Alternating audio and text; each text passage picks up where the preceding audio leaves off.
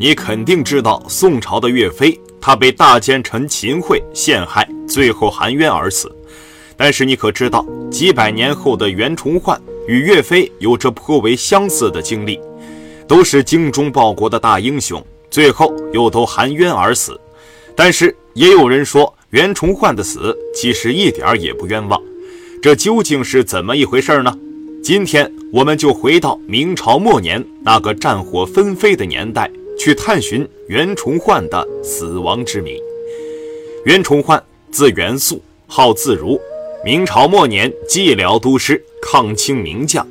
袁崇焕于公元一六一九年中进士，初授福建邵武知县，后官至兵部尚书兼右都御史，督师蓟辽，监督登来天津军务，多次击败后金军的进犯。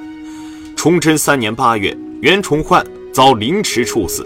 有细心的观众可能已经发现了，哎。这袁崇焕起初不是个文官吗？后来怎么就成为了威名赫赫的大将军呢？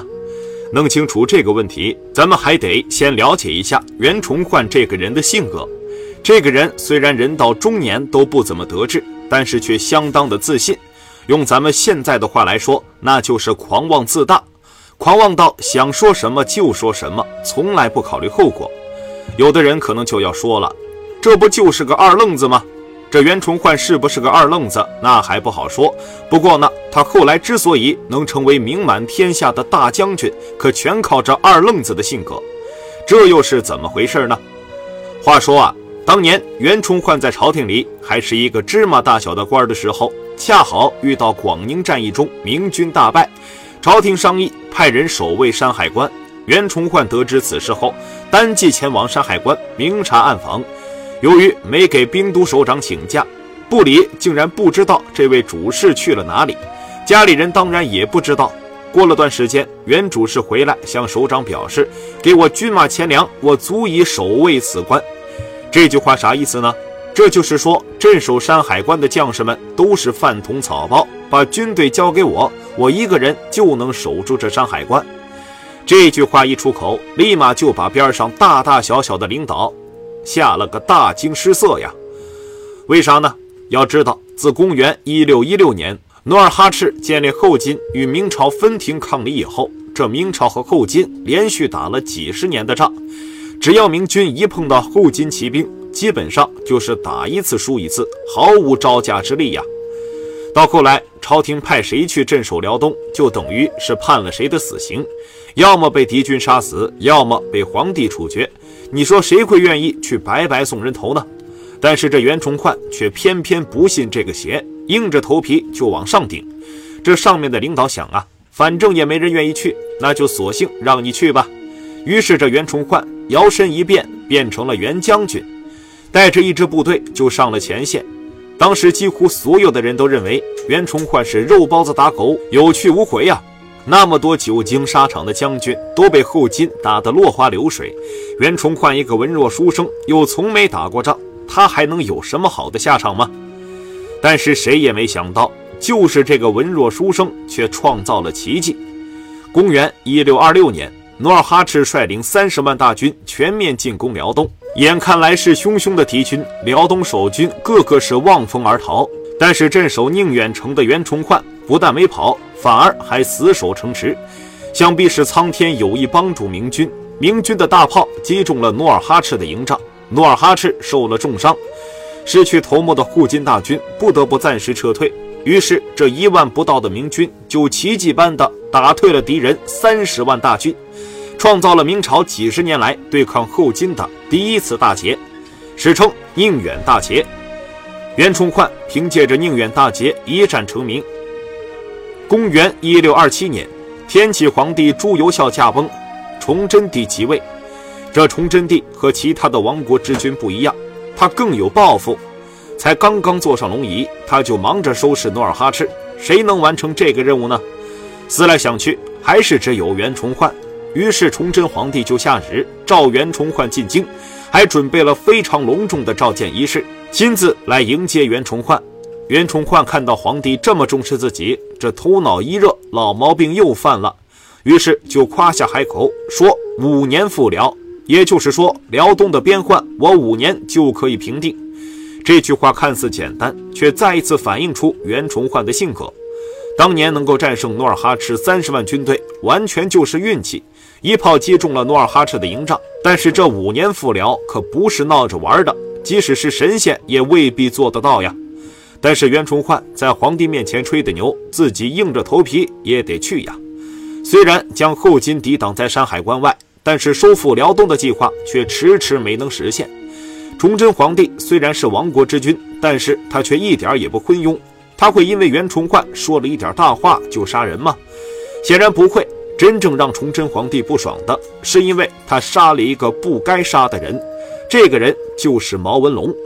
毛文龙是当时明朝的辽东总兵，是正一品的武将。而且毛文龙驻扎的皮岛位于后金的后方，战略位置极其特殊。可以说呀。后金之所以不敢长驱直入中原，就是因为毛文龙的军队在后方牵制后金。所以，尽管毛文龙一向不把朝廷放在眼里，但是皇帝还是得让着他三分。没想到，这个皇帝都惹不起的人物，却被袁崇焕给杀了。杀毛文龙这件事，再次暴露了袁崇焕的性格弱点，那就是容易冲动，把事情做完才来考虑后果。要知道，毛文龙可是一品大员。地位比袁崇焕还要高，处决这样一位人物，必须得由皇帝亲自下令。但是这袁崇焕二话没说，就私自把毛文龙给处决了，这不是不给皇帝面子吗？让人家崇祯皇帝怎么想？虽然这次崇祯皇帝没有下令处罚袁崇焕，但是这笔账却牢牢地记在了崇祯皇帝心里。杀毛文龙虽然没有让袁崇焕受到惩罚，但是崇祯皇帝对袁崇焕的猜忌却油然而生。而接下来发生的事儿，却让这猜忌升华成了杀心。这又是什么事儿呢？公元一六二九年，东北的蒙古和后金都发生了比较严重的饥荒。这蒙古和女真族都是游牧民族，所以不像中原地区那样有存粮。因为当时有几个蒙古首领说想要从袁崇焕那儿买点粮食。要知道，这粮食可是战略物资，不是说买卖就能买卖的。接到蒙古人的请求之后，袁崇焕也不敢再自作主张了，于是就上书给皇帝，说如果我们卖粮食给蒙古，可以趁机拉拢蒙古人一起对抗后金。